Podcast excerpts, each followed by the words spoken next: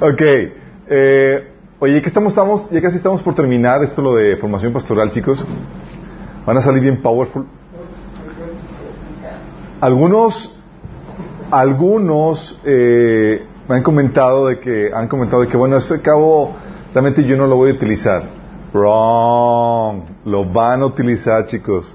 Yo no tengo llamado a ser pastor. Wrong. Todos tenemos llamados a ser discípulos y a tomar cargos de liderazgo en la iglesia, a tomar liderazgo en la iglesia. Sí. Hay tutores.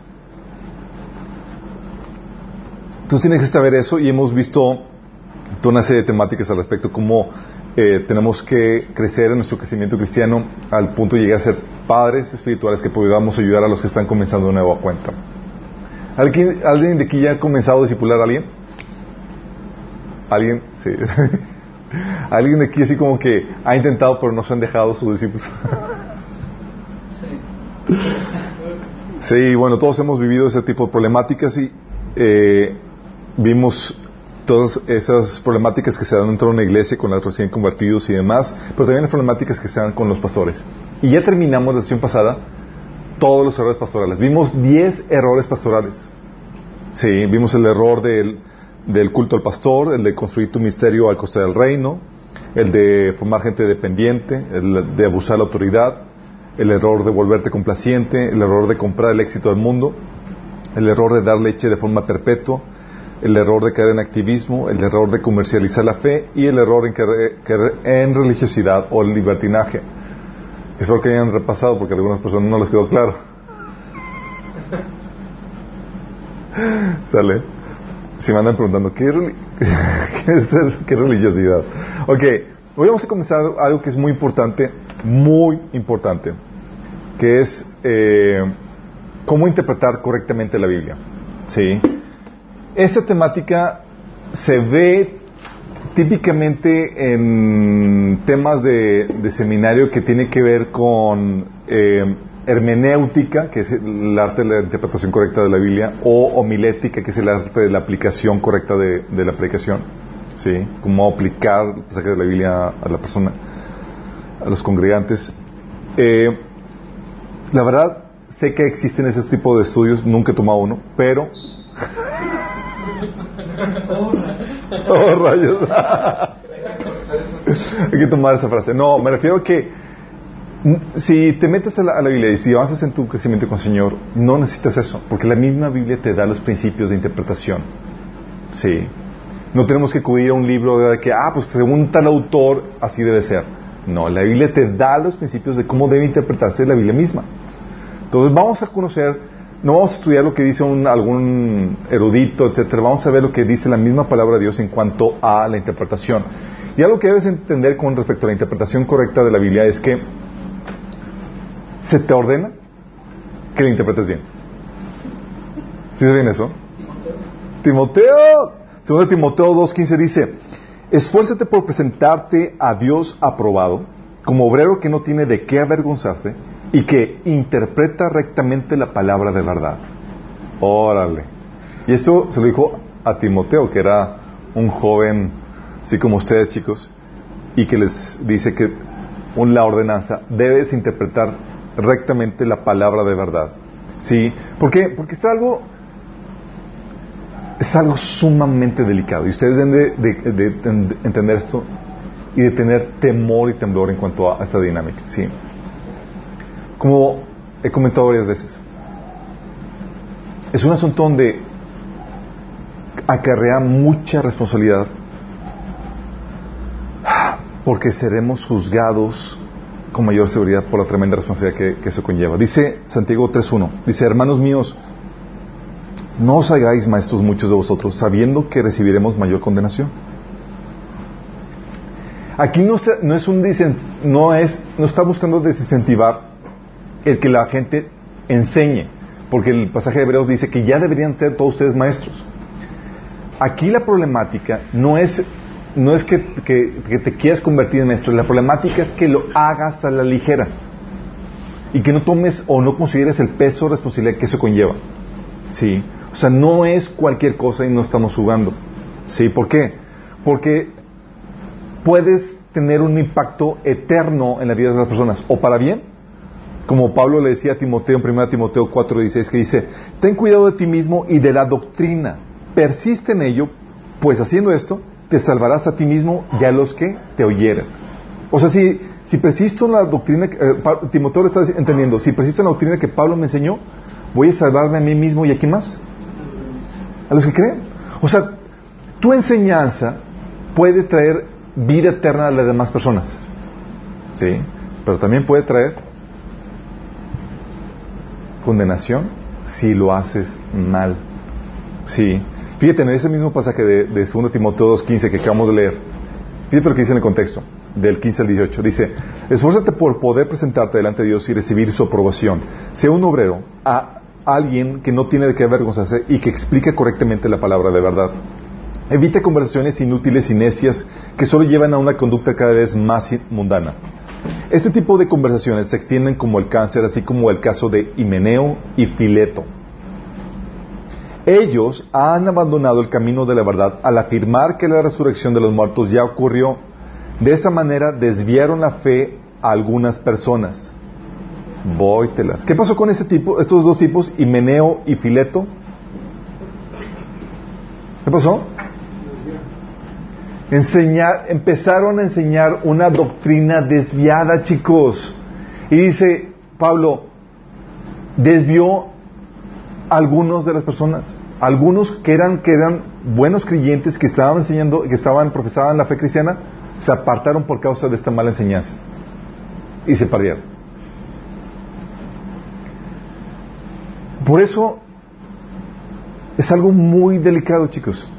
Tú puedes traer salvación, o sea, repercutir para que más gente conozca al Señor y reciba la vida eterna, o tu enseñanza, si no lo haces bien, puede traer condenación eterna.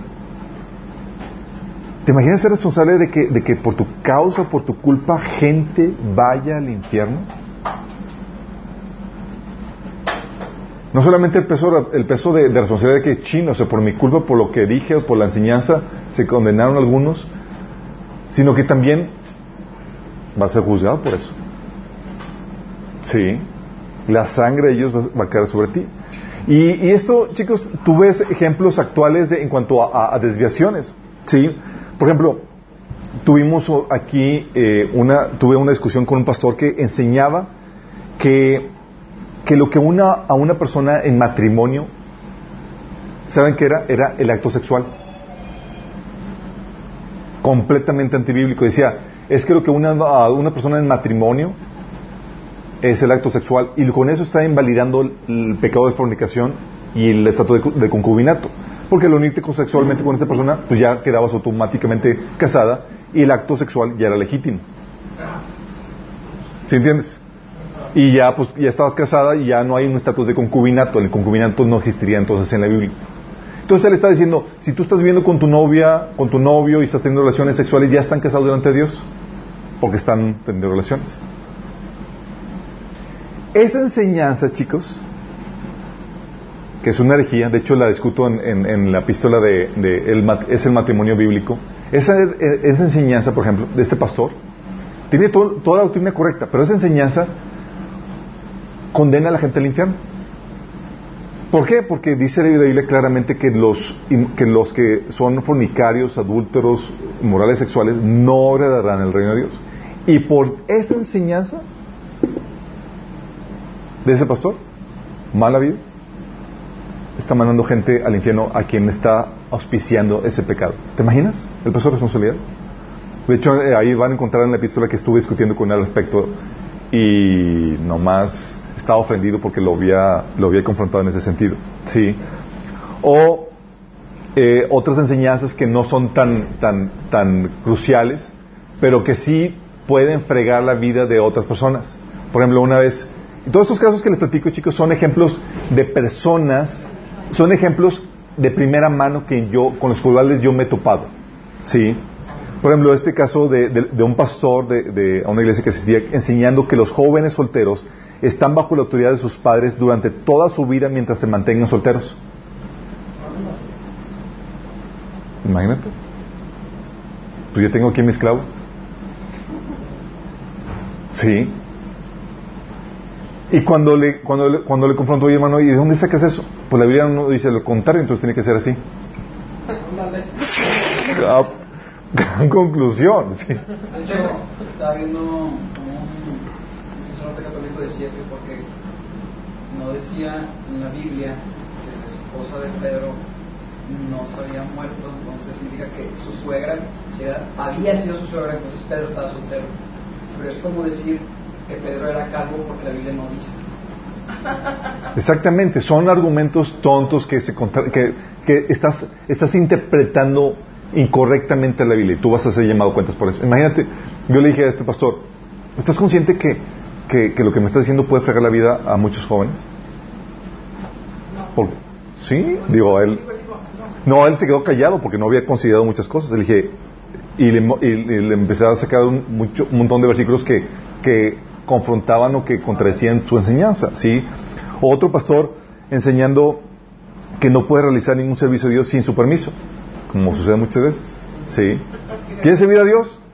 Como el, caso de un hermano que, oye, de esa vez que cae la inspiración y de, de- de ser un flojonazo que nunca hacía nada, cae la inspiración y cae el deseo de, de ir a los hospitales a llevar algo que comer.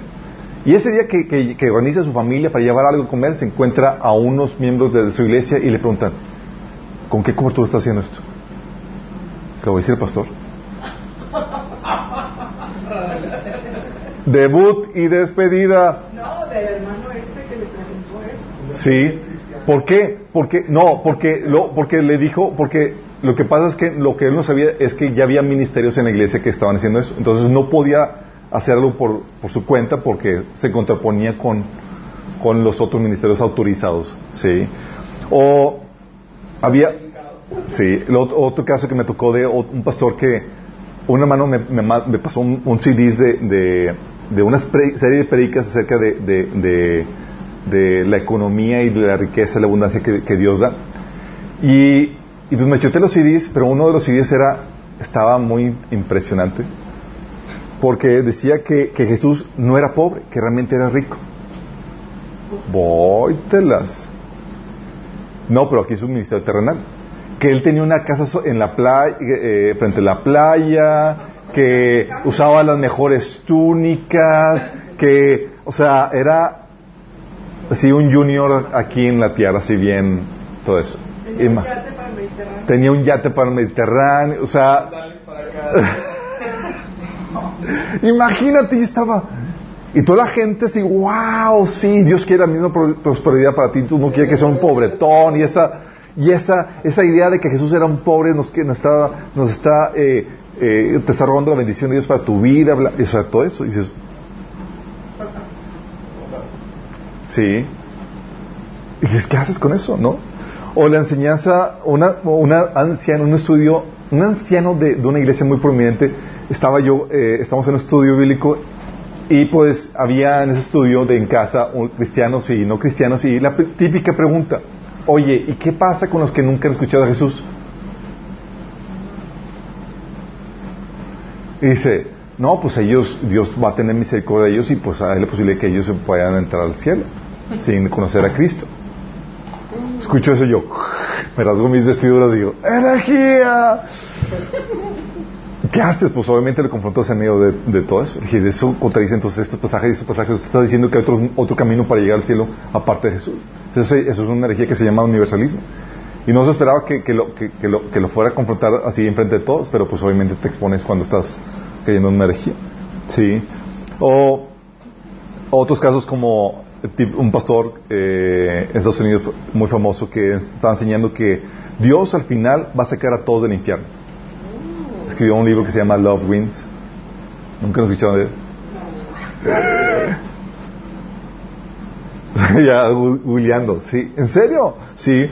O un pastor enseñando que, otro pastor enseñando que debemos de guardar toda la ley. Sí. Toda la ley del Antiguo Testamento y demás. O pastor enseñando que, que el sacrificio de Jesús no fue para apaciguar la justa ira de Dios. Imagínate. U otro eh, enseñando a otro pastor, y todos esos casos de, primera mano, chicos, que, he tocado. Y otro pastor que, que enseñando que a, a este joven menor de edad que, lo debe, obede- que debe obedecer al pastor, a él, antes que su papá inconverso. ¿Te imaginas? O otros pastores enseñando que si, que si no diezmas le robas a Dios. Etcétera, etcétera, etcétera. Son casos que dices, te los comento para que entiendas que se da, chicos. Sí. Por eso la importancia de que dentro de lo que tú enseñas, enseñes a las personas a que cuestionen tu enseñanza para que ellos puedan realmente verificar si es o no verdad. Sí. Es muy importante. Pero dices, oye, pero si los grandes han caído, ¿qué será de nosotros que estamos aquí con medio, medio? Mira, es inevitable. No te puedes eludir de la responsabilidad. ¿Por qué? Porque estamos llamados a discipular y eso implica enseñar la Biblia. Si no lo haces vas a ser juzgado. Y si lo haces más va- vas a ser juzgado. Entonces no te queda más que hacerlo bien, hacerlo y hacerlo bien. ¿Vamos entendiendo? Y, y no solamente eso, sino que si dices, oye, pero yo no quiero, o sea, yo, yo acá me quiero alegar. Bueno, ¿te vas a casar? Si te casas y tienes hijos, vas a ser el pastor y el maestro de tus hijos Y de tu esposa y de tu esposa. Aunque no tengas hijos. Imagínate.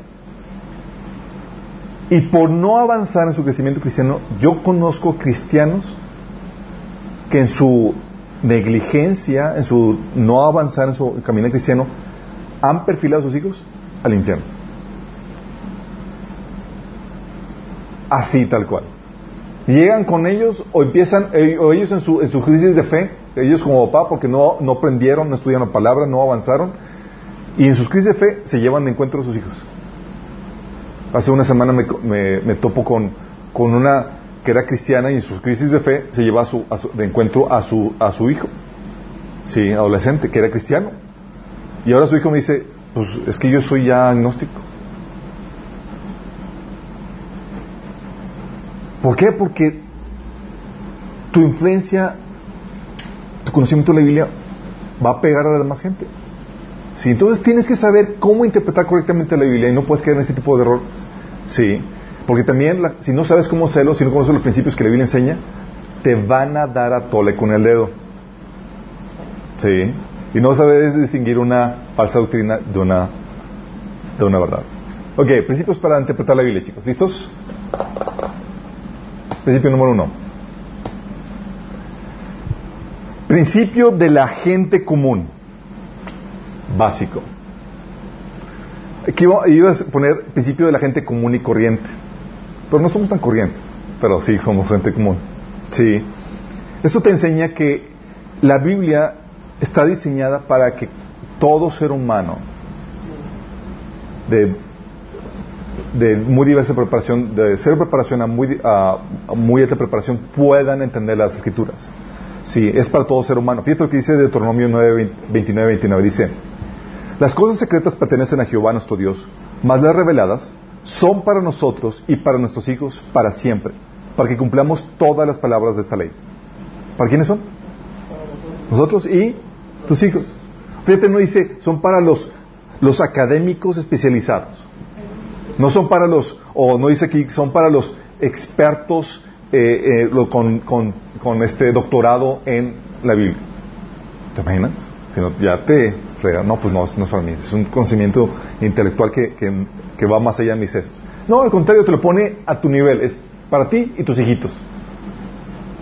Mis hijitos también. Claro, la Biblia enseña que un niño lo puede comprender. Segunda Timoteo 3:15 te dice, desde tu niñez conoce las Sagradas Escrituras que pueden darte la sabiduría necesaria para la salvación mediante la fe en Cristo Jesús. ¿Desde qué? O sea, te dice que es la complejidad de la Biblia es de nivel de niño. Segunda Timoteo 3:15. ¿Te, te- imaginas?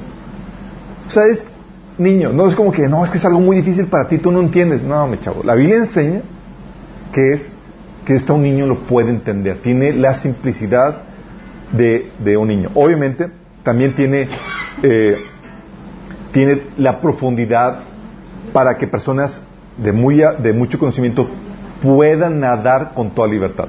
Todos tienen nivel chapoteadero, tienen nivel alberca olímpica, sí. Pero te da esa riqueza la Biblia. Fue escrita, chicos, acuérdense, para gente común sin preparación académica. Y todos dicen, "Fiu". Sí, acuérdate. ¿Te acuerdas lo que dice Pablo en 1 de Corintios 1.26? Dice, recuerden, amados hermanos, que pocos de ustedes eran sabios. no, chicos, si Pablo escribió una carta hoy en día, todos aquí, ah, los milenios, no ofende Pablo lo que escribe. Dice, que pocos de ustedes eran sabios a los ojos del mundo, poderosos o ricos cuando Dios los llamó. Y a, ese, a gente de esa que, que, no tenían la preparación, no tenían, no eran sabios, no eran, a ese le escribió a su nivel. Las epístolas y, y, la Biblia fue escrita a gente así, chicos. Pescadores, además tú tienes un nivel intelectual con tu preparación académica de prepa, de universidad y demás, que sobrepasa por mucho lo que tenían la gente que recibió primeramente el mensaje. ¿Te imaginas? Entonces, si alguien no tiene excusa ahorita, es tú y somos, somos tú y yo. O sea, no hay excusa. Sí, no es como que, ah, es que no soy muy bueno con la Biblia. O es que no soy pastor. O es que no he ido al seminario. Reprobado. Sí. La Biblia, Dios en su sabiduría decidió poner la Biblia a tu nivel, accesible a ti, en cualquier nivel académico en el, que, en el cual tú te encuentres. Sí. Como lo habíamos leído, Deuteronomio 29, 29, el Señor nuestro Dios tiene secretos que nadie conoce. No se nos pedirá cuenta de ellos. Sin embargo, nosotros y nuestros hijos somos responsables por siempre de todo lo que se nos ha revelado. ¿Quiénes son responsables, chicos? Y es algo que tú no le puedes transferir la responsabilidad de alguien más. ¿Quién es el responsable? Es que, oh, gran pastor, interpréteme este libro para mí.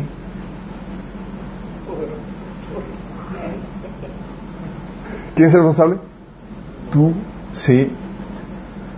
De hecho, una de las, de las, de las reprimendas de Jesús a la gente que, le, que, que, que, lo abordaba era que, dice, el error de ustedes es que no conocen las escrituras y no conocen el poder de Dios. Mateo 22, 29. Sí. Y el entendimiento, chicos, por eso no viene por, por el doctorado. No tengo que ser un, un doctorado para ser experto en la Biblia. El entendimiento viene por tu diligencia al estudiarla y la promesa de revelación que la Biblia te da. Mateo 13, 22, fíjate lo que dice la Biblia. Dice, le dan conocimiento en abundancia. Pero los que no escuchan, se les quitará aún lo poco que entiendan. ¿A quién se le quita, chicos? Oye, ya leí la Biblia una vez. Ya, pues con eso basta. ¿Qué pasa? Se te va a quitar. Se te va a quitar, o sea, el principio es, tienes que estar continuamente expuesto a la Biblia. Si no estás continuamente expuesto, se te está quitando lo que entendiste. Vas en retroceso. O sea, no hay un punto de, de estancamiento donde, ah, pues ya llegué a este nivel, aquí me quedo. No, es o avanzas o retrocedes. O te retrocedes. O te retrocedes, sí. Sí, porque una tía me decía, enojada, indignada, porque le decía, tía, ¿cómo vas con tu lectura de la Biblia? Ya es que a todo el mundo estoy fregando con eso. y me dice, Joy, yo ya leí la Biblia. A mí lo que me falta nada más es, a, es a poner en práctica todo lo que, lo que ya aprendí. Casi nada. Bueno, sí. Yo no necesito leerla otra vez. Y yo, ¿cuántas veces la leí? La leí una vez. ¿Hace cuánto? Uh.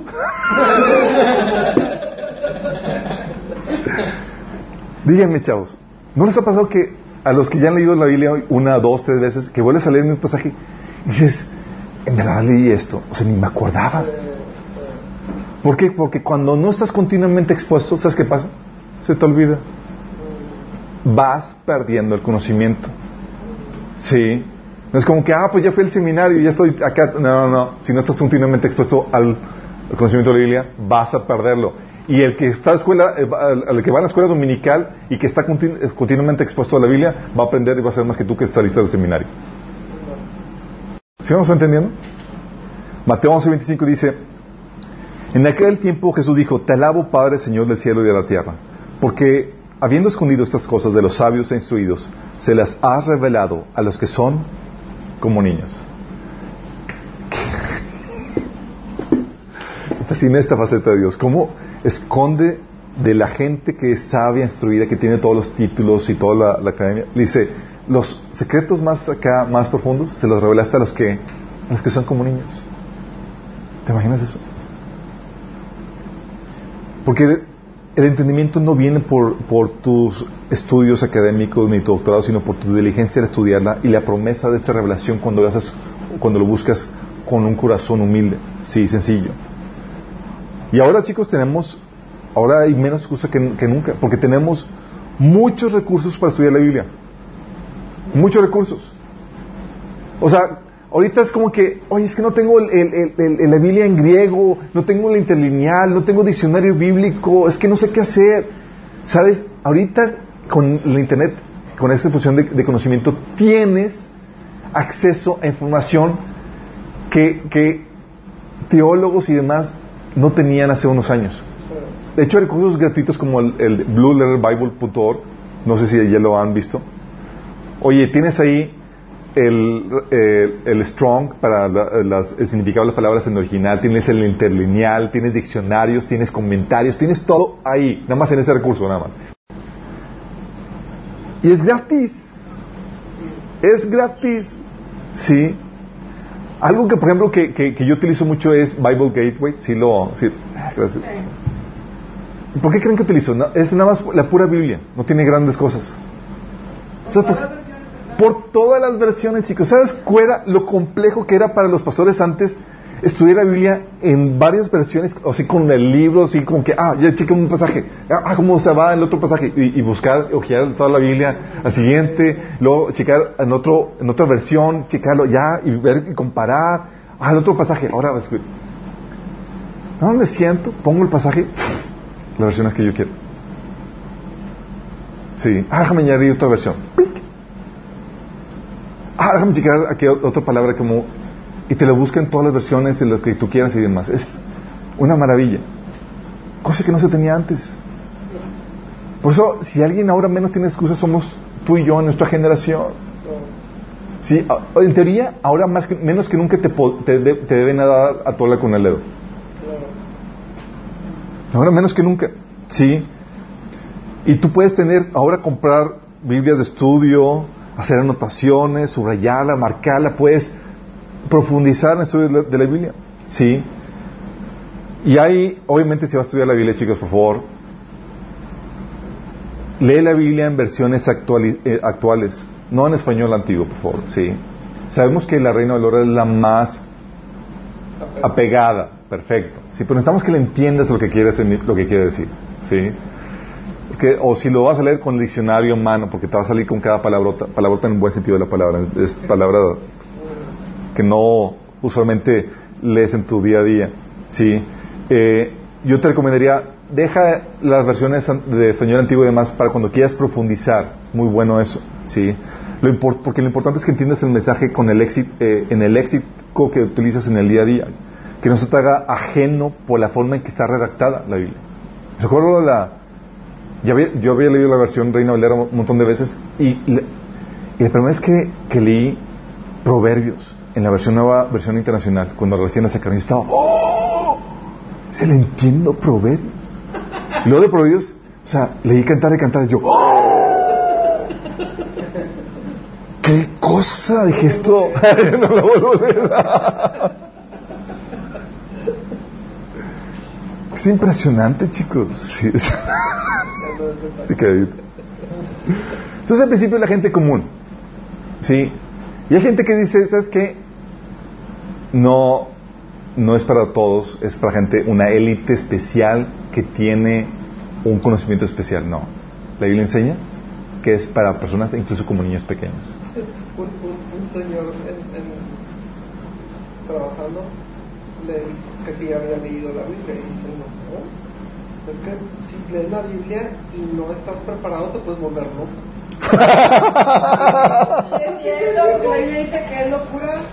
Locura. pero en el buen sentido. Dile, la locura Señor es, sabiduría para... Es más sabia que, que la sabiduría de los hombres. El otro principio, chicos, es el principio del corazón recto. ¿Por qué? Porque muchos llegan a abordar la Biblia no para aprender de ella, no para ser moldeados por ellas, sino para moldear la Biblia a su corazón torcido. ¿Sí me explico? Romanos 1, del 18 al 19 dice, Ciertamente la ira de Dios viene revelándose desde el cielo contra toda impiedad e injusticia de los seres humanos que con su maldad obstruyen la verdad. Fíjate cómo tu maldad, ¿qué, qué efecto trae? Obstruye la verdad. Sí. Esto lo reitera Pablo, eh, digo Pedro en 2 Pedro 3 de 15 al 16 hablando de las cartas de Pablo. Fíjate lo que dice Pablo. Y recuerda que la paciencia de nuestro Señor da tiempo para que la gente sea salva. Esto es lo que nuestro amado hermano Pablo también les, les escribió con la sabiduría que Dios le dio al tratar de estos temas en todas sus cartas. Algunos de sus comentarios son difíciles de entender y los que son ignorantes e inestables han eh, tergiversado sus cartas para que signifiquen algo muy diferente, así como lo hacen con otras partes de la escritura. Esto resultará en su propia destrucción. ¿Quiénes distorsionan la Biblia? Los ignorantes e inestables o inconstantes o de doble ánimo. Hablando de que tu corazón co- corrompido, tu corazón no recto, va a llevar- llevarte a torcer las escrituras.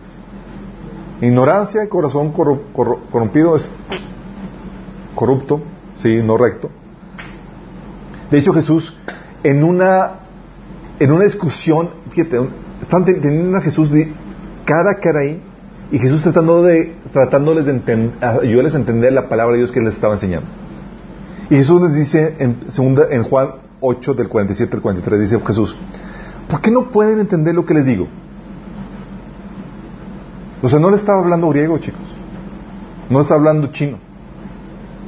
Sí. Jesús hace desesperado dice, ¿por qué no pueden entender lo que les digo? ¿Por qué no pueden aceptar? Dice, porque no pueden aceptar mi palabra. Lo dice, el que escucha, el que es de Dios escucha lo que Dios dice, pero ustedes no escuchan porque no son de Dios. Y una persona que no es de Dios, que no tiene un corazón arrepentido, chicos, que ese es el corazón recto, llega a bordo de la Biblia y lee un pasaje que lo confronta y no lo acepta. Lo trata de interpretar de tal forma que se acople al pecado que él quiere aceptar. ¿Me explico?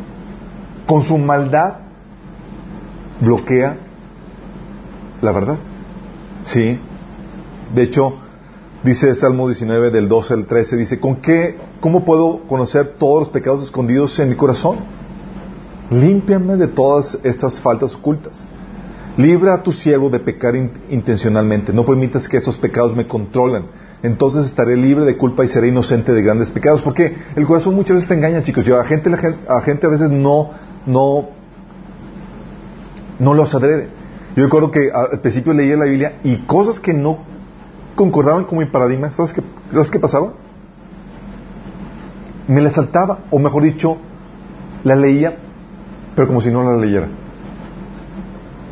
Hasta que el Señor me, tenía que jalar, eh, pon atención en este versículo. Y, ¡ah! cambiaba mi, paradigma, mi forma de ver las cosas. Sí. Dice Salmo 40 24 del 13 al 6. ¿Quién puede subir al monte del Señor? ¿Quién puede estar en su lugar santo? Solo los de manos limpias y corazón puro, que no rinde culto a ídolos y nunca dice mentiras. Ellos recibirán la bendición del Señor y tendrán una re- relación correcta con, con Dios su Salvador. Gente así puede buscarte y adorarte en tu presencia, oh Dios de Jacob. Porque entonces, chicos, lo que hace el corazón corrupto es que usan la Biblia para probar sus ideas y filosofías preconcebidas en vez de ten- entender lo que el texto dice por sí mismo. Llega con ya la predisposición de es que, ah, voy a probar, voy a usar la Biblia para probar lo que, lo que yo ya tengo en mente que, que- que quiero que diga. ¿Sí? Y así le transversas para el texto que diga lo que, lo que tú quieres que, eh, lo que, quieres que, que- diga, y no lo que dice por sí mismo. ¿Sí? Y lo sabes porque, ¿sabes que, eso sucede? Porque sin verdad, ¿cómo llegaste a eso? No, es que, o sea, tú lees el texto así y tú dices, ni cómo llega a eso. ¿Sí les ha pasado? Eh, es así como sucede que con, con este... Recuerdo una persona que, uno, o a ser confrontado, o moldeado por ella, es decir, con un corazón arrepentido, va a ocasionar que tuerzas la Biblia. Vas a transgiversar los mensajes que confrontan tu pecado, chicos. Ah, es que no, realmente no aplica eso. Eso, eso era una cosa cultural en ese tiempo, ahorita ya no aplica. Están bien, ¿verdad? Pues Claro, sí. O sea, esos pasajes tergiversan los pasajes que confrontan su pecado y la desviación que, ellos han consentido en su, vida. ¿Tiene sentido? No, poco no. Oye, si quiero, si, si ya me casé con un pecado, con un pecado y leo la Biblia algo que me confronta, voy a buscar la manera de que no diga eso. ¿Sí? Y eso sucede, chicos, no solamente con pecados que, que confrontan, que, no, eso, con pasajes que confrontan tu pecado, sino también sucede con pasajes que so- no son políticamente correctos. Yo, chine, Señor, ¿por qué pusiste esto? si lo pudiéramos quitar, Señor. ¿Sí? Porque si enseño esto me va, voy a, voy a ver mal, y la gente me va a condenar y tal cosa. Y trata de, de, de, de- hacer, de diluirlo y de cambiarlo y de maquillarlo para que no diga tal cual es que yo no estoy mal. Una sola pareja, le soy fiel. ¿Sí? Lo amo. Y él me ama y me es fiel. Entonces no estamos mal. Así. Y, lo, y uno cristiano y el otro de una religión dizque cristiana también. Y los dos piensan que están bien delante de Dios. Así. Dice, no vivimos Así como que- porque no tenemos muchas parejas, tenemos una sola. Había mandado uno del purgatorio. Cuando Pablo menciona que nuestras obras van a pasar por el purgatorio. Y no hay manera, o sea, tú lo, lo puedes leer 15 mil veces y jamás vas a Vas a llegar a esa conclusión. Exactamente. Exactamente. Por eso, chicos, acercarte a ella con un corazón que no esté dispuesto a, cambiar o ser confrontado o moldeado por la Biblia, con ese corazón dócil, te va a llevar a qué? Torcer el mensaje. Ahora entiendes por qué hay gente que, que, que lee lo mismo y aunque el pasaje esté muy claro, unos, unos entienden claramente lo que dice y otros nomás no les cae el 20, ¿sí? Peor aún si te acercas a ella buscando desacreditar la Biblia. Como un, un fan que tengo en Facebook que trata de torcer todo. que le digo, oye, o sea, le saca el pasajes fuera de contexto porque él le saca la Biblia porque quiere comprobar que Dios es un Dios sanguinario y cruel. Entonces saca eso y le digo, oye, el contexto es otro. No, Dios, es un Dios cruel. ¿Qué haces con eso? Sí. ¿Mande? Ya, exactamente, ya no es que Dios no exista. No, de hecho, para eso, para él, Dios es parte de una raza alienígena que, que quiere oprimir a los, a los humanos. Entonces, ¿qué, qué haces? Pues, si vas a buscarla, vas a buscarla, vas a abordar la Biblia para buscar desacreditarla, para buscarle los errores y las cosas, ¿qué crees? Se lo vas a encontrar.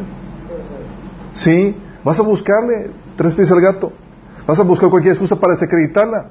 Te colocas como juez de la Biblia en vez de que ella sea la que te juzgue tu vida. Sí. O si te acercas a ella también orgullosamente. ¿A qué me refiero con, con orgullo? Es, aquí te acercas a Dios con creyendo que Dios debe ser entendido y debe hacerte sentido en tu pobre y minúsculo entendimiento de buenas a primeras. ¿Sí les ha pasado? ¿O ¿Sí les ha querido hacer eso? Es que, Señor, ¿por qué Dios hizo esto? Yo, mi chavo. O sea, Dios allá y tú aquí. Así, chiquito. Sí. Y, y les, y les sorprende de que Dios sea complejo. Y quieren, que, quieren entenderlo a Dios, quieren entender a Dios de buenas a primeras. Pues no sería Dios. Obviamente no sé Dios, pero esa, esa, esa sencilla premisa se les pasa de largo. Porque es mi mente, su física, debe entender a Dios de buenas a primeras. ¿Sí me explico? Eso, eso es bien común. Te acercas orgullosamente. En vez de reconocer la, profundidad de Dios y la necesidad que tenemos de escudriñarlo para entenderlo. ¿O no? Con una buena actitud y corazón. Oh, sí, es como, a veces hay pasajes que dices, "Se- Señor, parece que te contradices, ¿por qué hiciste esto? Y los escudriñas y demás dices, ah, ¿Sí entiendes? Pero no esperes entender el comportamiento de Dios de buenas a primeras. Dios es infinitamente más sabio que tú. Es como que un niño chiquito queriendo entender todos los comportamientos de su papá o su mamá. Y eso es más fácil de entender. ¿Pero por, qué haces esto? ¿Por qué haces Sí. Cosas que son más complejas. O cuando tratas de, acomodar tu cultura para hacerlo menos incómodo, lo que se le está comentando. Hacerlo más políticamente correcto. Sí. Como el caso de la homosexualidad, que era algo que la excusa que era algo meramente cultural, o que Dios no va a enviar a nadie al infierno. Digo, es, sí. ¿Fue el Papa el que sacó que el infierno realmente no existe? Es último del año pasado, antepasado. Sí, el Papa. Sí que realmente el infierno es aquí lo que te hace, si realmente Dios va. O el caso, ¿te acuerdas que, que, se acerca una, un niño con, con, con, el Papa y le dice, oye, que le dice que, que, su, que su papá era ateo? Dice, Dios va a enviar a, a, a, a mi papá al, al, infierno sí, porque murió siendo ateo. ¿Y qué le dijo el papá? Porque era bueno. No, porque pues, era bueno y un Padre Celestial no puede hacer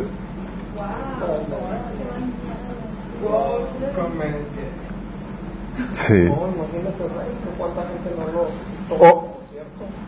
oye, o, o, comentarios de que no es que Jesús no condenó, no condenó no, nunca a nadie, sí, o que eh, nunca se enojó. Y yo platicando con un fan ahí de Facebook me dice es que Dios nunca se enojó y le pongo ahí los pasajes de Jesús enojado con el Ártico.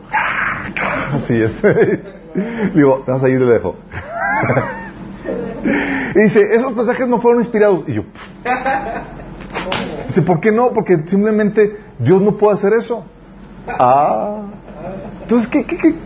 Cuando, cuando sucede eso, chicos, estás abordando la Biblia con un corazón torcido para comprobar tus propias teorías y tus propias ideas y tu propia creencia, lo que tú quieres creer. Y que esto sea la Biblia para que, para que sea así. Es el principio del corazón torcido. El problema actual con muchos de los seminarios, por ejemplo, es que se acercan al texto que van a estudiar la Biblia con la actitud incorrecta y por eso hay ateos en seminarios estudiando la Biblia. Y maestros. Y maestros. Sí. Eh, un caso, o sea, un, pastor en, el seminario le, eh, en la introducción de la primera materia, el, el maestro la soborda le dice, cuidado, así como que sospechoso. En los pasillos de este seminario se pasea Darwin. Se pasea Darwin. Darwin. ¿Qué estaba queriendo decir? Que el seminario había abrazado la teoría de, la evolución y toda la cosa y, había gente atea y demás que estaba, sí. A eso se refería Jesús, por ejemplo, con esta, con esta actitud equivocada de los, de los eh, maestros de la ley, que les decía que, que cuídate de la levadura de ellos. Sí. tienes que cuidarte de, la levadura de los teólogos y maestros que tienen una actitud incorrecta hacia la palabra de Dios. Sí. Hay casos de, personas, por ejemplo, ocultistas, grandes catedráticos, pero ocultistas como Westcott y Hort, que son los que hicieron una traducción del griego de la Biblia. Y cuando vimos el tema de cuál versión de la Biblia es correcta, hablamos de Westcott y Hort, si se acuerdan pregunto. La cara todo de, ¿what? Westcott y Horde estaba, eran, eran unos paganos metidos en ocultismo, así a todo lo que da, que, que, les, que aborrecían la, doctrina cristiana. Y ellos sacaron un texto griego lo más modificado posible para poder presentar su postura, lo, lo, lo, eh, más o menos defender su postura. Y es, y de ahí algunos eh, utilizan para comparar eh, eh, ese texto griego, para compararlo en alguna versión contemporánea, no lo utilizan por completo, pero la versión que sí se utiliza por completo para, para que utiliza el texto griego de estos tipos es la versión de los testigos de Jehová, por ejemplo. La versión de los testigos de Jehová. Quitan versículos, agregan artículos, añadan, añaden la palabra Jehová en el otro Testamento que no aparece pero pues aquí, ¿y, cómo llegaste a eso? Porque, no, pues a ojo de buen cubero, yo Kiko, sí, nada que ver. La actitud correcta es, que debemos de tener todos, habla Señor, que tu siervo escucha, como decía Samuel. Sí. Es el principio del corazón correcto. Si te das cuenta, o sea, son cosas sencillas, pero que determinan el veredicto de cómo vas a interpretar la Biblia. Segundo principio para interpretar la Biblia, el principio del contexto. Sí.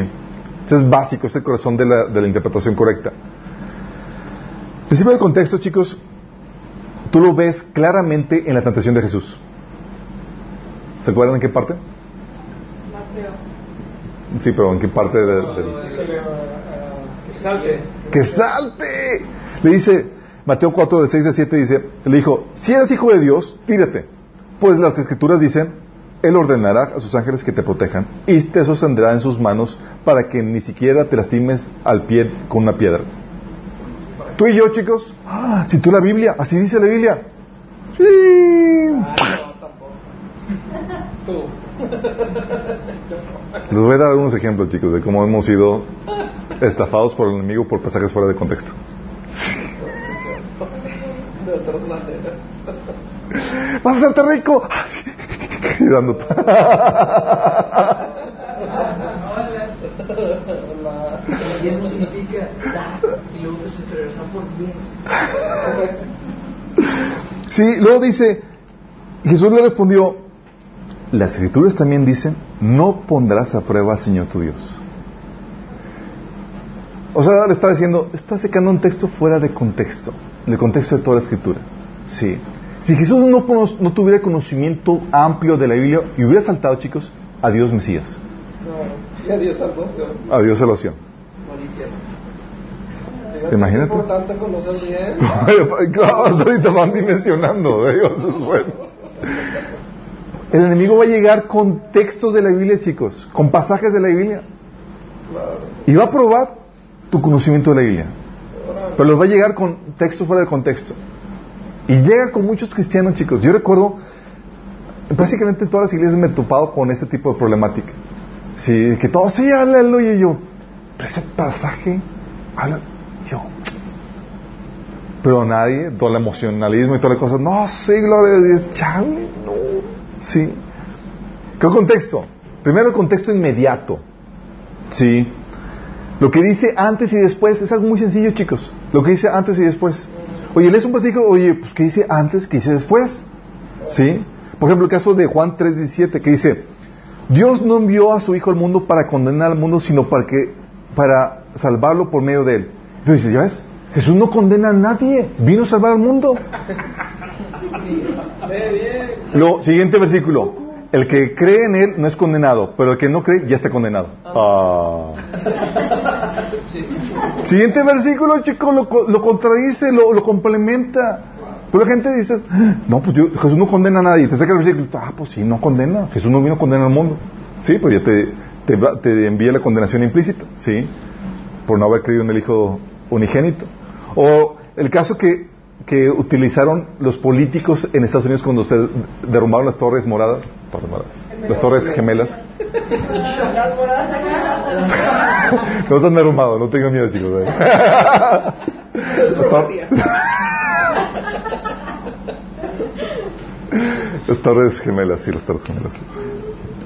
Las torres gemelas, chicos, cuando se derrumbaron, pues obviamente los políticos querían dar un mensaje de- basado en la Biblia, de ánimo, de, que vamos a, salir adelante en medio de estas crisis y demás, y utilizaron el pasaje de Isaías 9, 10, que dice, si se caen los ladrillos, reconstruiremos con piedra talla- tallada. Si se caen las vigas de higuera, las repondremos con vigas de cedro. O sea, vamos a hacer algo. Si nos derrumbaron aquí, vamos a hacer algo mucho mejor. Y todos, ¡ah! Gloria a Dios. Todo. Pues un pasaje de la Biblia, ¿no? Pero el contexto, sin darse cuenta, están usando un pasaje no de esperanza, sino de rebeldía. Este era un pasaje donde eh, estaba eh, Israel sufriendo el castigo de Dios y en su rebeldía está diciendo, Dios nos hace castigo, nos vamos a levantar y vamos a hacerlo otra vez. Dice, de esto se entera todo el pueblo Efraín y los habitantes de Samaria, todos los que dicen con orgullo y con altivez en su corazón, y lo que les cité. Ah, vamos a levantarnos, Dios nos, nos, nos nos vamos a levantar y vamos a ser mejor. La de eso de- ¿Por qué fue eso? Utiliza un pasaje que en su contexto es es de condenación, no utilizas para levantarte. O el caso que, que- que utilizan típicamente los, los testigos de Jehová de Proverbios 8. ¿Sí les han, sí les han visitado los, los testigos de Jehová? ¿No? ¿No los han visit- visitado? Son bien eficientes, chicos. Ya, si no han venido a tu casa, van a venir. Cuidado.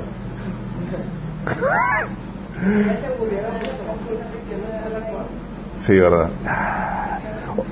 Los, bueno, llegaban a mi casa, por ejemplo, los, te- los testigos de Jehová. Testigos. Llegaban a mi casa y, trataban de, comprobar de que, con la Biblia de que Jesús era un ser creado. ¿sí? Y te sacan, por ejemplo, típico pasaje que te sacan Proverbios 8 del 24 al 25, que dice, antes de los abismos fui engendrado, antes de que fuese, fuesen las, fuentes de las muchas aguas, antes de que los montes fueron formados, antes de los collados, ya había sido yo engendrada. Sí, dice que todo fue hecho por medio de él, dice ahí, de ella, dice ahí, Proverbios 28. Y dice, ¿ya ves? Jesús fue engendrado. Fue dice ahí que fue el, primogénito de las obras de, Dios. Y yo, really, y ya te fijaste en el contexto. Dice, ¿qué dice el versículo 12?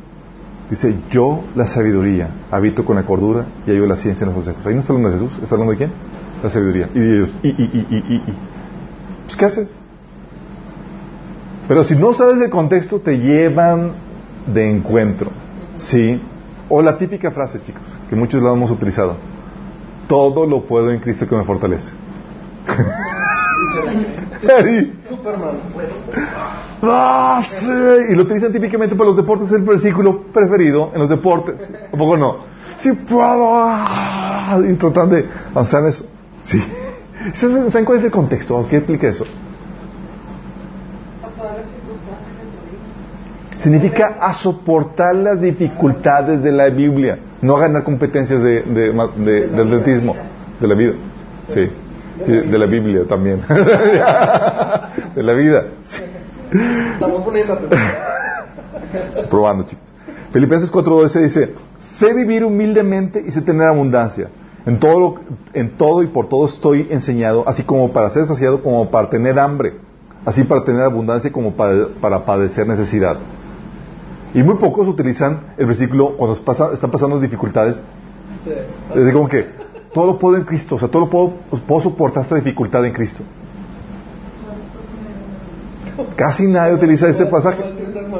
Dice, cuando uno como, como miembro de la iglesia tiene necesidad y lo expones a la iglesia, la iglesia dice, vamos a orar por ti. Dice, pero cuando el pastor tiene necesidad, hace lo que sea para recolectar diezmos y ofrendas mayores. Sí, así pasa. Pero, si te das cuenta, este pasaje muchas veces lo utilizamos para como versículo de incentivo para alcanzar tus metas, para cumplir tus sueños y demás, que tú puedes, tú puedes, échale ganas, todo lo puedes en Cristo que te fortalece. ¿Qué meta tienes? ¿Qué sueño tienes? Todo lo puedes en Cristo. El pasaje, nada que ver. Te estoy hablando de que puedes soportar las fregaderas que Dios envía a tu vida. Qué patético, ¿verdad? Así que de repente de ser un versículo chido se convierte en un versículo así bien luce, así como que... oh. contexto, contexto inmediato, chicos. Por eso sacamos cosas fuera de contexto. O el contexto circunstancial, ¿sí? O sea, la audiencia, la situación en que, en que, eh, a- a- en que fue escrito el texto. Por ejemplo, el relato de Pablo en, en el libro de Hechos, tú puedes ver el contexto, el cambio de persona, ¿sí? Tú puedes ver en Hechos 16, 6 que dice, y atravesaron la región de eh, Frigia y Galacia. Versos, el versículo 11 que dice, zarpando de Troas, navegamos directamente a Samotracia y al día siguiente a Ne- Neápolis. ¿Sí cambiaron, sí detectaron los cambios? No de cambios de región, chicos, ¿dónde fue? No, ¿sí notaron los otros cambios? Cambio de persona. Uno está hablando de que ellos, de que atravesaron la región de Frigia y Galacia, y otro se incluye el autor. Y ahí, en ese contexto circunstancial, tú puedes ver que en una, una parte no estaba Lucas, y en otra parte, sin decirte en el texto, se incluyó Lucas en el viaje. Sí. Pequeños detalles sutiles que te dicen mucho. O el pasaje, chicos, que también lo hemos utilizado mucho. Si mi pueblo se humillare, invocar en mi nombre. ¿Se lo han utilizado? Para la oración, para que, en oración por México, por ejemplo, ese pasaje típico. De que si tan solo se, la clave para traer avivamiento a la nación de México y a cualquier nación es que la iglesia, porque dice aquí que si mi pueblo se humillare y me invocare y me y mi rostro, eh, yo sanaré la tierra. ¿sí? Y está fuera de contexto. ¿Por qué, chicos? Si bien agüite yo ahora con... Oh. Que dice, si mi pueblo que lleva mi nombre se humilla y ora y me busca y abandona su mala conducta, yo lo escucharé desde el cielo, perdonaré su pecado y restauraré su tierra. Ese pasaje lo hemos utilizado muchas veces en las iglesias cristianas. Hermanos, tenemos que humillarnos porque la Biblia promete que si hacemos esto, va el Señor a restaurar nuestra tierra. Y, y ha habido humillación tras humillación y nomás como que sigue igual de enfermita. ¿Qué pasa? ¿Dios no cumple? El contexto es muy diferente, chicos. ¿Por qué?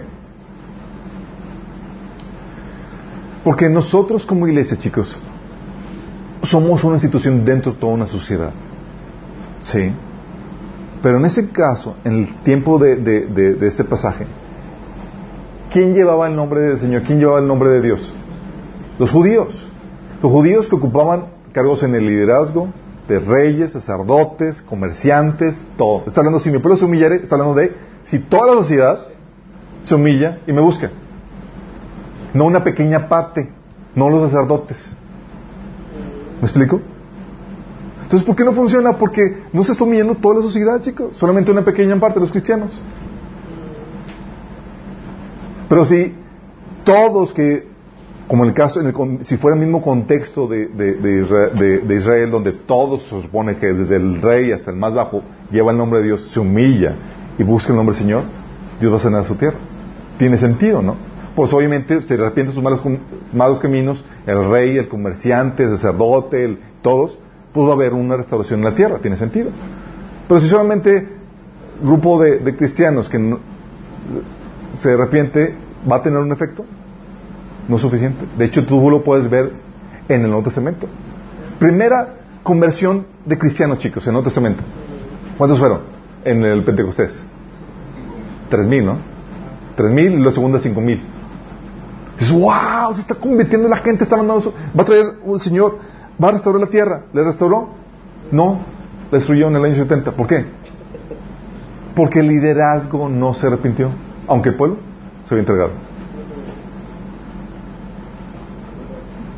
Pues entonces sirve que, yo- que, nos, que nos arrepintamos, nosotros la iglesia y los líderes, por ejemplo, eh, políticos se no se arrepientan, ¿va a traer un cambio? No.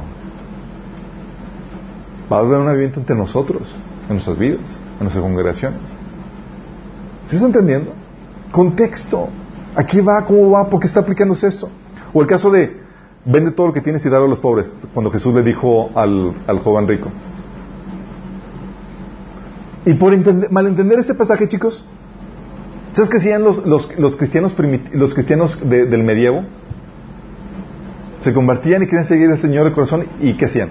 Vendían todo y se iban en su... Eh, eh, eh, adquirían vidas ascéticas, ¿sabes qué son ascéticas, verdad? Ascéticas, de vidas apartadas, de monjes y demás, porque pues es lo que ordena la Biblia. Para seguir a Jesús, solamente de pobre, nada de ricos. Y es un texto fuera de contexto. ¿Por qué? Puedes ver por el contexto que solamente aplicaba a joven rico, porque Jesús estaba confrontando su idolatría, su amor al dinero, más no como un requisito para que todos lo, lo quisieran seguir. Tú puedes ver en Hechos 2.46 y en 1 Timoteo 6, del 17 al 19, que está abordando Pablo de los ricos. No está diciendo que vendan todo, sino simplemente utilizan su riqueza para bendición de los demás. Entonces, si puedes ser rico, puedes entrar al reino. Sí, si puedes ser rico y entrar al reino de los cielos, no tienes que venderlo todo. Sí. Pero la gente a veces malinterpreta esto, contexto circunstancial o el contexto histórico, ¿sí? Los usos y costumbres, la situación política, cultural o los propósitos. Por ejemplo, ¿quiénes eran los samaritanos?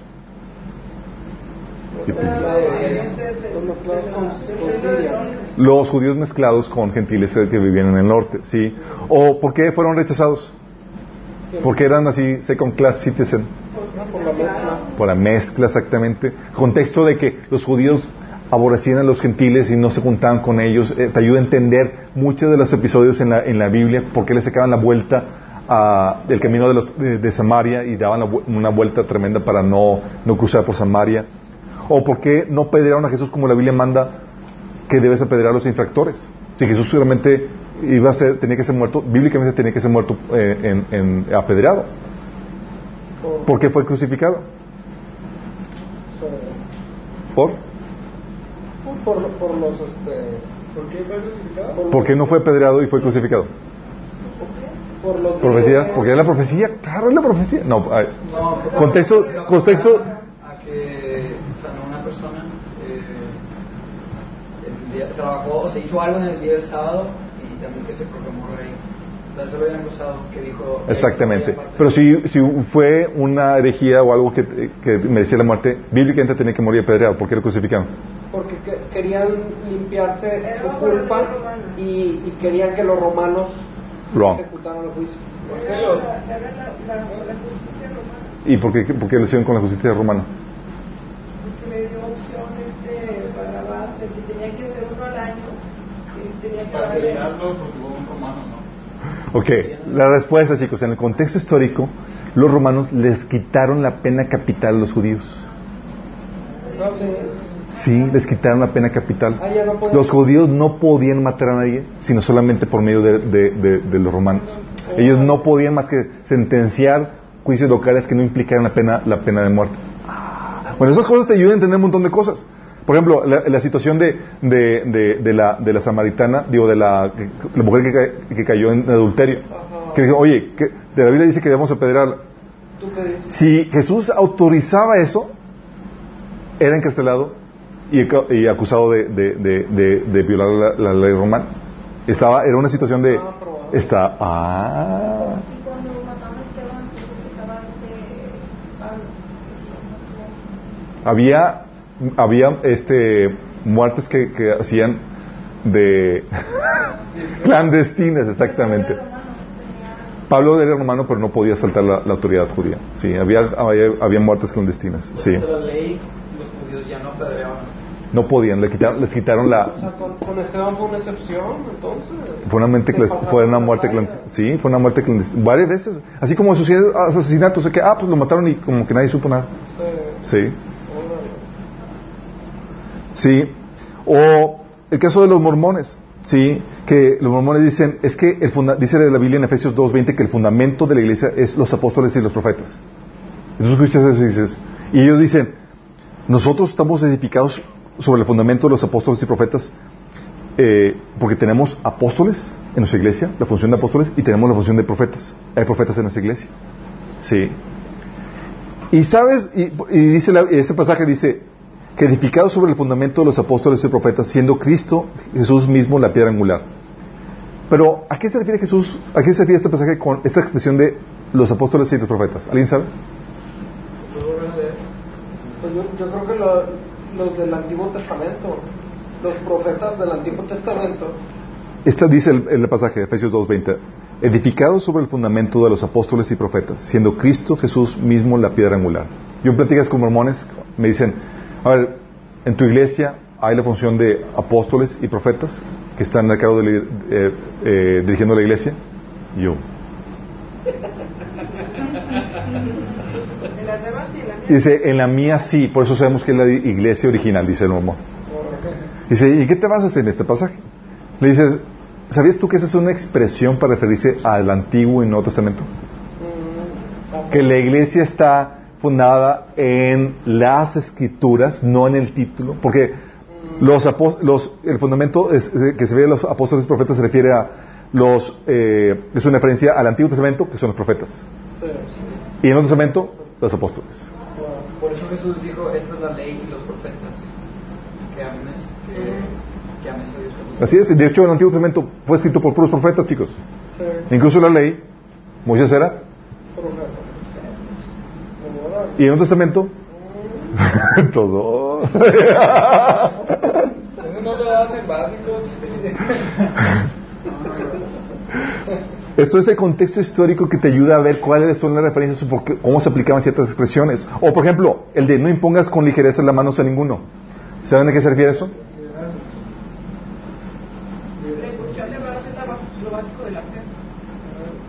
Sí, pero ¿qué se refiere con imponerle manos a ninguno? Pa- cua- Para, muchos que estábamos metidos en la iglesia pe- pentecostal, era, es que no pongas manos porque te pueden transferir demonios. ¿Mande? Era la forma que habíamos comentado en que se nombraban a los líderes. Era, no pongan manos a, ningún, a ninguno, te- a- con ligereza está diciendo, no nombres líderes a la ligera. Sí. Porque nombras un mal líder, te haces partícipe de su mal desempeño por haberlo hecho mal, por haber nombrado un mal líder. O sea, no lo hagas a la ligera. Pero en el contexto, cuando tú les no impongas las manos a la ligera a ninguno, tú no entiendes bien eso, si no es porque tiene la referencia cultural, el contexto histórico, ¿sí? O el título de prim- primogenitura. Sí, oye, primogenitura. Se refiere solamente al que nace primero, ¿verdad? Wrong, en la Biblia no. En la Biblia, el título de primogenitura es un título de preeminencia. De hecho, a David se le llama primogénito. ¿Y David fue el primero? No. Sí. Contexto histórico. O, o, el contexto histórico, de, por ejemplo, de- del tiempo de Israel para unirse en un territorio para formar una nación, versus el tiempo de la iglesia para dispersarse entre todas las naciones para ser testigos. Estamos en dos, en dos en diferentes eras. Nuestro llamado, por ejemplo, como cristianos, no es un llamado a formar una nación con un sistema político, así de puros cristianos, como los judíos. ¿Sí? El contexto histórico te ayuda a entender de todo eso. ¿Sí? Por eso, también el contexto de toda la Biblia. ¿Saca un pasaje? Ok. ¿Qué dice el resto de la Biblia respecto a ese pasaje? Es importantísimo que sepas qué dice al respecto. ¿Sí? Como el caso de Satanás que, que, habíamos comentado. Si la, la Biblia dice que te tires en tal pasaje, ahí voy. ¿Sí? Y Jesús le cita otro pasaje de Deuteronomio. Uno le cita Salmos y otro le cita Deuteronomio. ¿Te imaginas que Jesús nada más hubiera leído nada más los Salmos como algunos? Tú le lees y, y luego lees los Salmos. Fail, sí. O el caso de la, de, el típico caso de, dice la Biblia que no juzgues. ¿Si les han, si les han secado? Todo lo contrario. No, esa es la buena medida porque todas las. Más ahorita. Dice, Lucas, le, le sacan Lucas 6, 37 que dice, no juzgues y no seréis juzgados, no condenes y no seréis condenados, perdonad y seréis perdonados. ¿Sí? Dice, ya dice que no juzgues. Y lo toman como, como sinónimo de, déjame pecar a gusto. No me digas nada. ¿Sí? Y es un, es un pasaje que tú lees el contexto y es, o sea, ten cuidado con la sentencia que dicta, o sea, trata a los demás con compasión, es el contexto del pasaje. Sí, no seas rápido para condenar. Pero también la Biblia en 1 Corintios 5, 16, 12, por ejemplo, dice, no es mi deber juzgar a los de afuera, pero sí es responsabilidad de ustedes juzgar a los que son de la iglesia y están en pecado. Entonces, debemos juzgar o juzgar. Aquí Pablo dice que es nuestra responsabilidad juzgar a los que son de la iglesia y están en pecado. Toma. Sí. Pero sacas un texto y como no sabes el resto, pues no lo complementas y no sabes cómo se interpreta de forma ecuánime. Sí. O, por ejemplo, la, la Biblia te dice que seas hospedador. ¿Sí o no? Pero también te dice que no de predicadores que tienen una mala doctrina. Ah, en, primera, en segunda de Juan. La Biblia te dice que Dios es amor. ¿Sí? Pero también te dice que es justo y que hará justi- justicia. Ah. La Biblia te dice que Jesús es hombre. Pero también te dice que es Dios. Pero a lo que tomas un pasaje y si no tomas el resto de la Biblia, puedes dar un mensaje incorrecto porque no estás considerando el resto de las escrituras. Sí. Por eso, chicos, es importante la predicación expositiva. ¿Sí saben qué se refiere con eh, la predicación expositiva? No saben qué onda con eso. La predicación expositiva es la que se predica verso por verso. Y van, van predicando, vamos a ver, vamos a predicar, vamos a ver este, este mes el libro de, de Efesios. Y se van verso por verso. Y van analizando contexto y en versículo antes y toda la cosa. Y es muy padre ese, ese tipo de predicación. Es importante, porque te ayuda a contender el contexto inmediato. ¿Sí? Y hay predicadores que son tan fan de la, de la, de la predicación expositiva que dice, nunca prediques de forma temática. Que la temática es, agarras pasajes de diferentes partes de la Biblia para saber qué dice la Biblia con respecto a un tema. Sí, porque dicen que, la, predicación temática corre mucho riesgo a, interpretar mal. Pero se requiere tanto la predicación expositiva para entender el contexto inmediato, así como la predicación temática para tener el contexto de toda la Biblia con respecto a un tema. Porque no te vas a encontrar, chicos, que solamente en un libro de la Biblia venga la temática, por ejemplo, de bautismo Claro. O de salvación. Tienes que, acuérdense que la Biblia fue, Dios la diseñó a prueba de persecución. Y algo que habíamos comentado era que, por ejemplo, cuando eh, durante la Segunda Guerra Mundial, si querían transmitir un mensaje, lo transmitían sobre todo el ancho de banda, para que si hubiera interferencia o, o, eh, llegara como quiera el mensaje. La Biblia sucede igual. Si tú arrancas algunas hojas de la Biblia, vas a seguir entendiendo la misma temática, la misma doctrina, porque está distribuido el mensaje a lo largo de todo ancho de banda. Pasaje del bautismo, varios pasajes. Salvación viene un montón de, pasajes de la Biblia. No está solamente en uno. ¿Sí me explico? Eso es maravilloso. Así como que, ah, chino, tengo este pasaje. No, va- vas a poder entender y llegar a la misma conclusión a lo largo de la Biblia. Sí. Por eso es necesario entender el contexto, no solamente inmediato, sino el contexto de toda la Biblia. ¿Vamos? Y el contexto también temático. ¿Qué el contexto temático? La Biblia tiene un tema a lo largo de todo el de todos los diferentes libros que tiene, los 66 libros que tiene, que es el, el paradigma, la temática de creación, la caída, el juicio y la redención al diseño original. ¿sí? Y no se puede desafiar el contexto temático ni verdades fundamentales.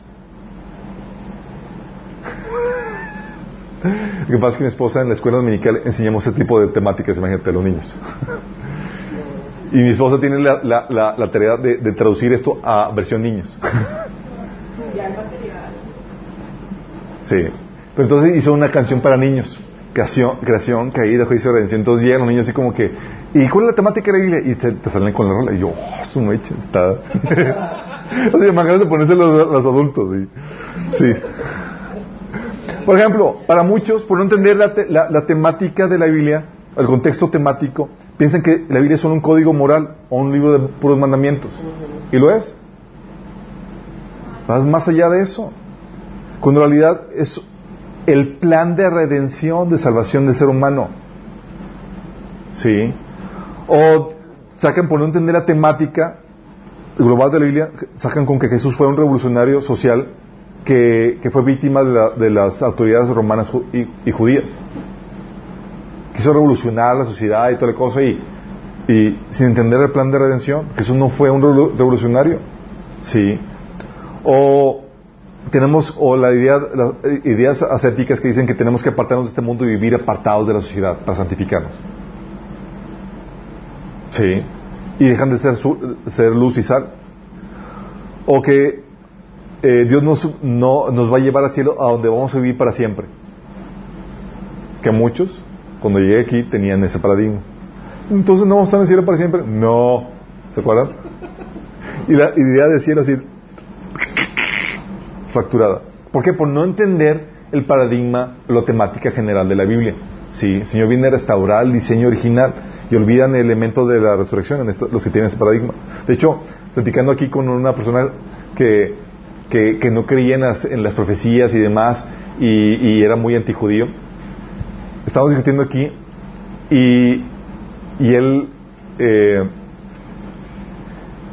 él decía que, que, que íbamos a que iba a venir el Señor por nosotros y que íbamos a ir para siempre para el cielo. Le digo, ¿y qué haces si vamos a, si vamos a morir vamos a eh, para siempre en el cielo? ¿Qué haces con, con el aspecto que Jesús prometió resucitarte? Le dije eso y fue como que un cortocircuito. Ah, nos va a resucitar, ¿verdad? Sí, ¿qué hace con el- un cuerpo? ¿Qué problema? Así que no sabía qué hacer con un cuerpo por toda la eternidad. ¿Te imaginas? Porque es una temática tan, tan rezagada, tan, Disparatado. no tan olvidada en un paradigma porque no tienes el, el- el- el- el- la- el contexto temático de la Biblia. ¿Sí? Y es, Y esta, chicos, es la forma principal, violando el principio de contexto, es la forma principal que utiliza el maestro del engaño para torcer las escrituras. ¿Sí? El fundamento de su engaño es un texto fuera de contexto. ¿Sí? Oye, por ejemplo, que dicen, de hecho estábamos comentando hoy en la comida con una, con una hermana que nos vino a visitar, que fue unos hermanos a la iglesia, a una iglesia que, que, ella visitó, y que decían, es que Dios quiere que seas sano. Sí. Dios no quiere tu enfermedad. Sí. Y si no sanas es un problema de fe.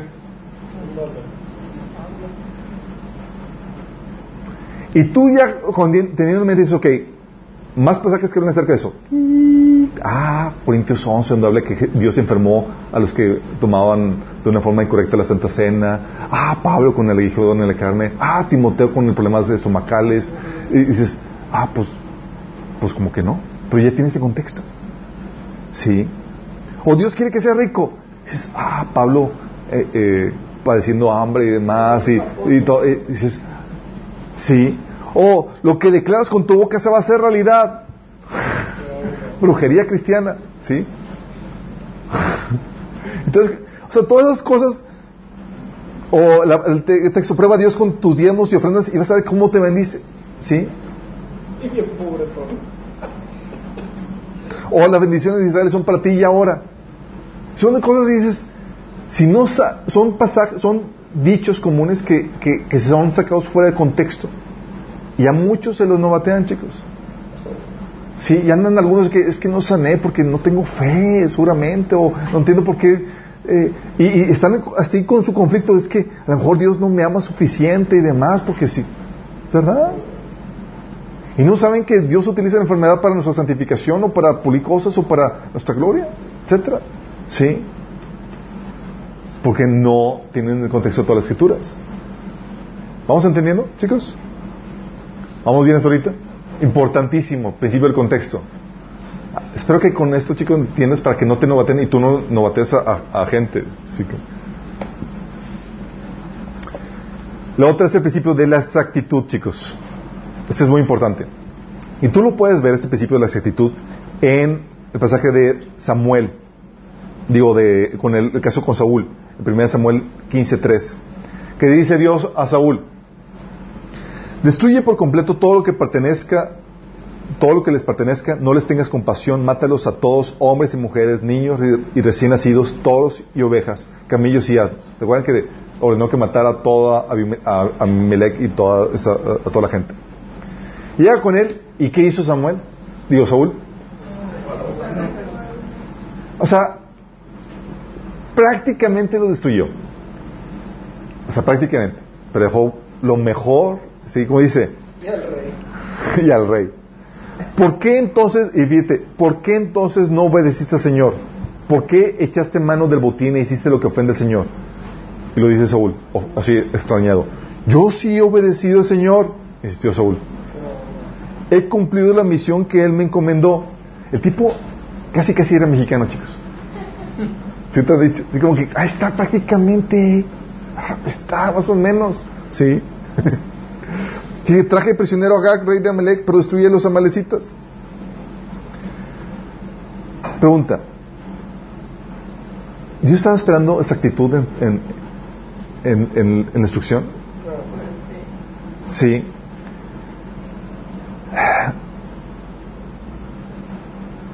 Otro pasaje es Mateo 5, 18, que habla de ese principio de la actitud. Dice, dice Jesús, porque de cierto os digo que hasta que pase el cielo y la tierra, ni una jota, ni una tilde pasará de la ley hasta que todo se haya cumplido.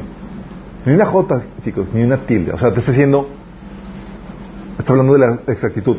Por ejemplo, eso te, te lleva a entender que Dios no habla al tanteo ni, a- ni en aproximaciones.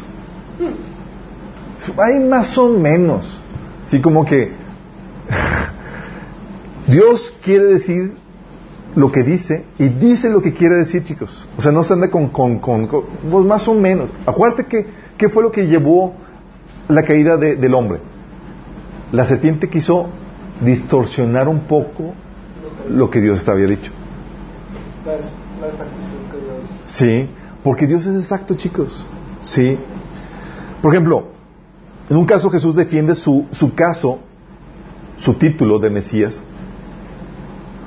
¿Sabes con qué, con, con qué defiende su título? Con una tilde. Él cita en Mateo 22, 24, que dice, que dice ¿por, qué, por qué David le dijo, di- si- dice, el Señor le dijo mi Señor? ¿Cómo puede ser descendiente de David? Y le llama mi Señor. Y Jesús le dice, ¿cómo puede ser su, cómo puede ser su Señor? Y sabes que la palabra mí, ¿cómo se escribe en hebreo?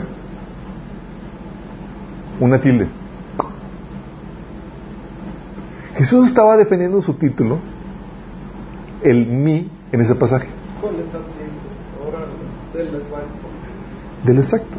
O sea, no era como que su Señor o, ah, es que Señor no entendiste, realmente no quiso decir tal cual eso. Es, es- exacto. Como los Sí. que argumentan, ¿no? Que la Biblia está torcida y que la han cambiado y que no sé qué. Sí, y de hecho, de- por eso sacamos, por ejemplo, Génesis 1.26, eh, el caso de, de- de- donde se cita que hagamos en plural al hombre a nuestra imagen en plural. Sí. Y no es una aproximación, no es, es- está hablando Dios en, en- en la Trinidad. Sí. O pasajes de que, que hablamos, por ejemplo, a veces nos saltamos el caso del asunto del perdón, en la que, ¿qué parte de, que si no perdonas, Dios no te perdona, no entiendes? ¿Sí ha pasado? Y a veces pensamos, no, pues es que si yo me, me guardo esto, pues como quiera. ¿Qué parte de que Dios es exacto no, no entiendes? El Padre Nuestro dice, Señor, o sea, yo, el mismo caso de Saúl, Señor, prácticamente perdoné a casi todos. O sea, eliminé casi todos los amalecitas. Y ahí tienes ahí el reizote, la raíz de amargura, toda. Sí. Dice, ¿qué parte no entendiste que elimines toda raíz de amargura? De ti. Y todos tenemos, chicos, la problemática es cuando las tenemos conscientes y, resistimos a la voz del Espíritu de perdonar. ¿Sí? ¿Por qué parte que si tú no perdonas, el, Señor no te perdona? ¿Se acuerdan las profecías mesiánicas de Daniel, chicos? Donde el profeta Daniel, en, Daniel 9, profetiza que Jesús aparecería en tal fecha. Y, y profetiza los días exactos en donde aparecería, ese- eh, se presentaría como, anun- como el Mesías anunciado. Y cayó ese mismo día, domingo de Ramos, cuando Jesús se presenta montado en un pollino. No un día más ni un día menos. La exactitud, o la exactitud con la que eh, cumplió la- la- la- las festividades proféticas de, de- de Levítico 23. Jesús murió exactamente en el día de Pentecostés. Siendo crucificado, la exactitud por hora, chicos. Fue crucificado en, el, en la hora del sacrificio de la mañana y expiró en la hora del sacrificio de la tarde. Dios es exacto, chicos. No está jugando con aproximaciones. Sí, profecías cumplidas sin margen del error. Por la exactitud distinguimos, por ejemplo, la diferencia entre los discursos de Lucas 21 y Mateo 24, que ya lo vimos cuando vimos profecías. Lucas 21 habla de la, de, que, de la destrucción de, Jerusalén en el año 70. Pero por no distinguir esas diferencias sutiles, piensan que está hablando de la, misma cosa. Mateo habla la, de la gran tribulación y Lucas habla de la destru- destrucción de, de- de Jerusalén en el año 70. Son dos cosas diferentes. Pero por no distinguir esas exactitudes, esas diferencias pequeñas, y pensar que son aproximaciones, son er- errores o son cosas que, que, pues, uno escuchó una cosa y otro escuchó otra cosa y pues escribió lo que cada quien entendió. A veces pensamos. Sí. Por eso los testigos de Jehová, chicos, ellos le añaden un, un artículo en Juan 1.1, que al principio era el verbo, el verbo era con Dios y el verbo, y le ponen ellos un Dios. Y con una frase, con un artículo, ya están cambiando todo el significado. Y pregunta, ¿viene ese artículo en el original? No. No. Pero según los eruditos académicos se debe incluir. Sí. Que se co- contrapone con todo lo demás. O el caso de, de Génesis 6, donde habla de que los hijos de Dios se metieron con las mujeres. ¿Se acuerdan? Suena así medio, medio estrafalario. Y dices, oye, ¿cómo que los hijos de Dios? Sí, y está hablando de los ángeles. Cuando entiendes la exactitud y todo eso del pasaje, puedes entender claramente que está hablando aunque cuesta difícil de, de creer. Es el principio, chicos, de la exactitud.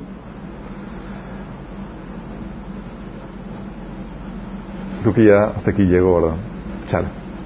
Vamos a quedar con el principio, dejamos pendiente el principio de la no alegorización arbitraria.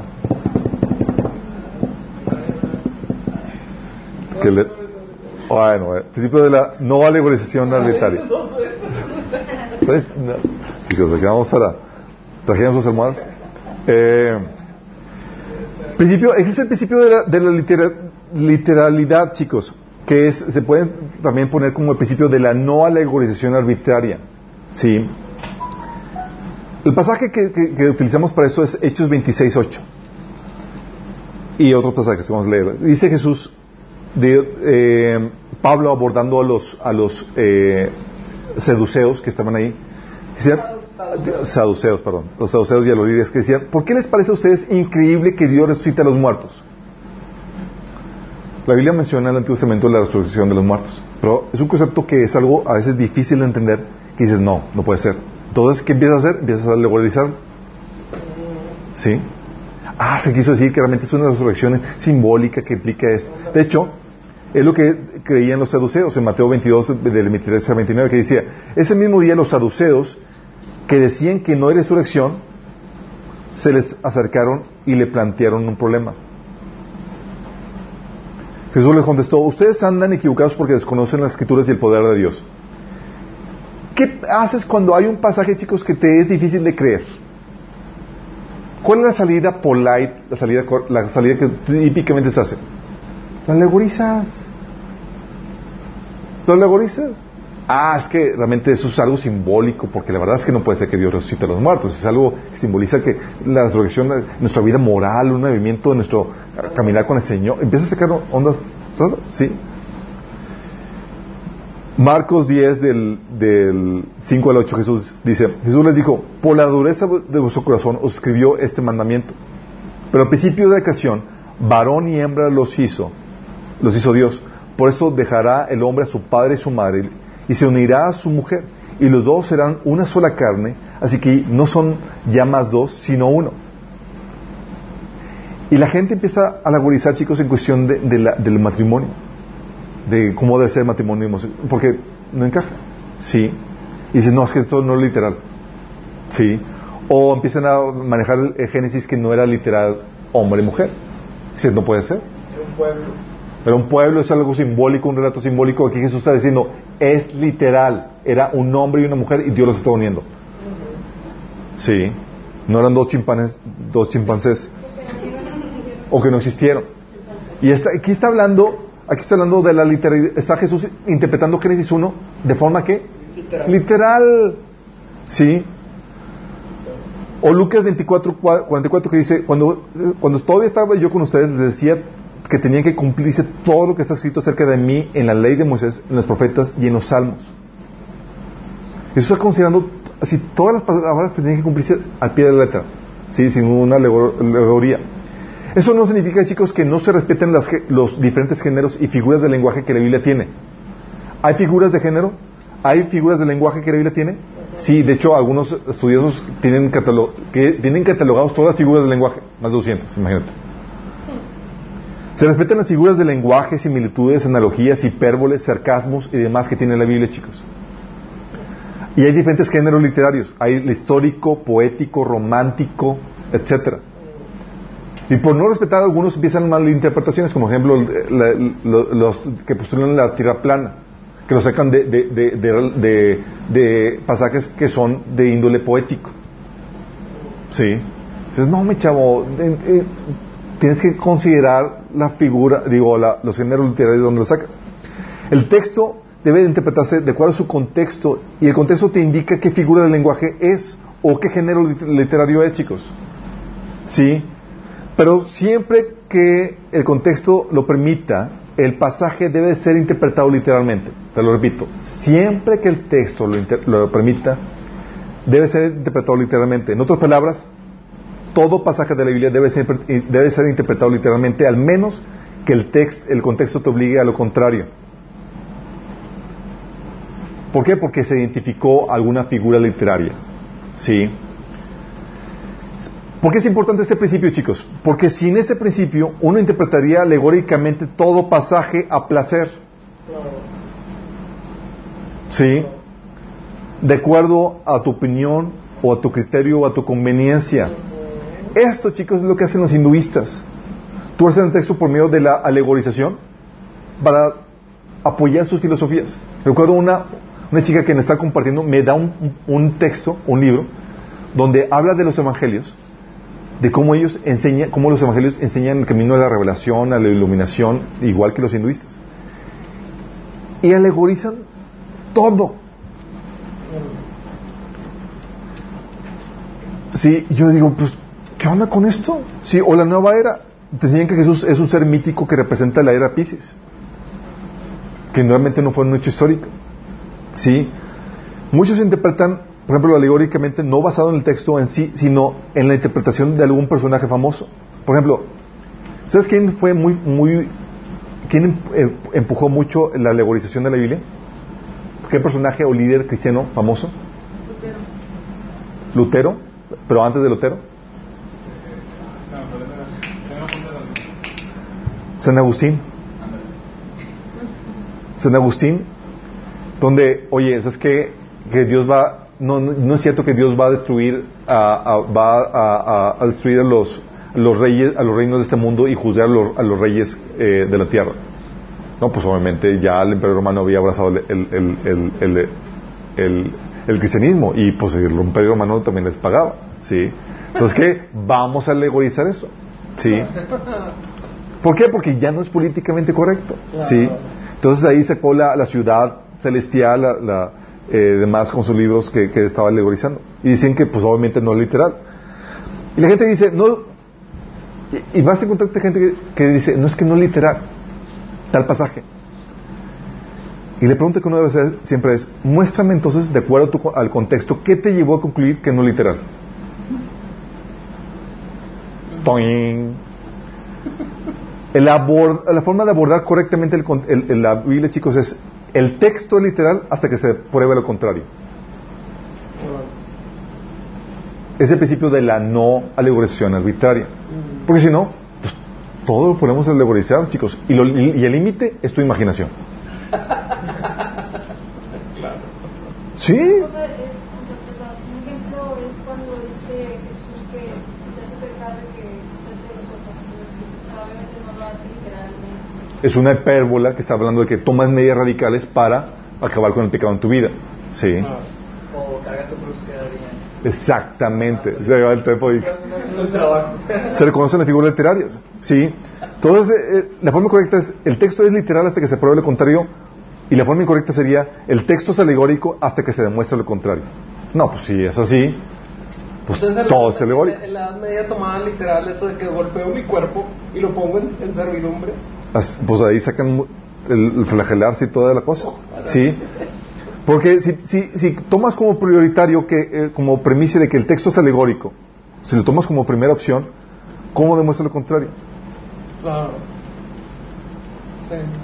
¿Y qué, y qué, y qué alegorización o qué interpretación alegórica es la que, la que puede? Cada quien, de acuerdo a su imaginación, le da la interpretación alegórica que cada quien tiene, chicos.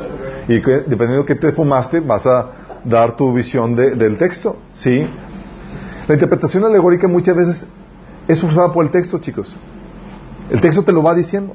Contexto histórico, por ejemplo, eh, la iglesia está progresando y conquistando al mundo. Es lo que, es lo que eh, muchos empiezan a alegorizar por, por el contexto histórico. Si dices, no, es que vamos avanzando y demás. Entonces, la Biblia no se refiere, el milenio no es una cuestión literal, se refiere a que la iglesia va avanzando. Empiezan a alegorizar porque, por lo que ven en su contexto histórico. ¿sí? Y hay gente que, por ejemplo, que aceptan la, la filosofía naturalista, que dicen los milagros no existen. O los días de Génesis son, no son literales, son alegóricos. O eran eras geológicas. Sí. O es que la burra no habló, es que simboliza que es nuestro pecado que te habla, que te trata de, de seducir, etcétera, y, y- o, eh, o el- es que el sol no se paró tal cual, sí. Y todas las cuestiones, chicos, uno acude a la alegorización para tratar de sofocar pasajes que contradicen convicciones que uno ya tiene de antemano, sí, no porque el pasaje te lo diga. Entonces, ¿qué sale? La salida por ahí, alegorización, ¿sí? Y esto te lleva a la alegorización arbitraria. Te lleva a darle un significado que te gusta y así tú haces el texto. Haces que la interpretación dependa de tus capacidades imaginativas. Y eso es violar el principio de la no alegorización arbitraria, que es el principio de la literalidad, que tiene como prioridad eso. ¿Sale? Aquí le dejamos, chicos. ¿Vamos entendiendo esto? Son principios que vienen en la Biblia y que te enseñan a cómo interpretar correctamente eso. Y eso es vital, porque tú vas a enseñar y recibes enseñanzas y debes saber si realmente cumplen el texto o no de que está correctamente, correctamente interpretado el texto. Y con esto, chicos, estamos viendo solamente lo que la Biblia enseña de cómo debe interpretarse la Biblia misma. ¿Vamos? Si con que qué seminario fuiste, ah, pues leyendo la Biblia. Oramos. Amado Padre Celestial, damos gracias, Señor, porque tú nos das una guía clara de cómo debemos interpretar tus escrituras, Padre. Señor, te que tú nos des la, el corazón recto y la capacidad, Señor, para entender por medio de tu Espíritu Santo, Señor, y de- del estudio diligente la Biblia como debe ser, Señor. Ayúdanos, Señor, a ser esos obreros aprobados que no tienen nada de que avergonzarse, que interpretan rectamente la palabra de verdad. Queremos ser, Señor, obreros fieles a ti, Señor. Ayúdanos en esta tarea, Señor. En nombre de Jesús. Amén.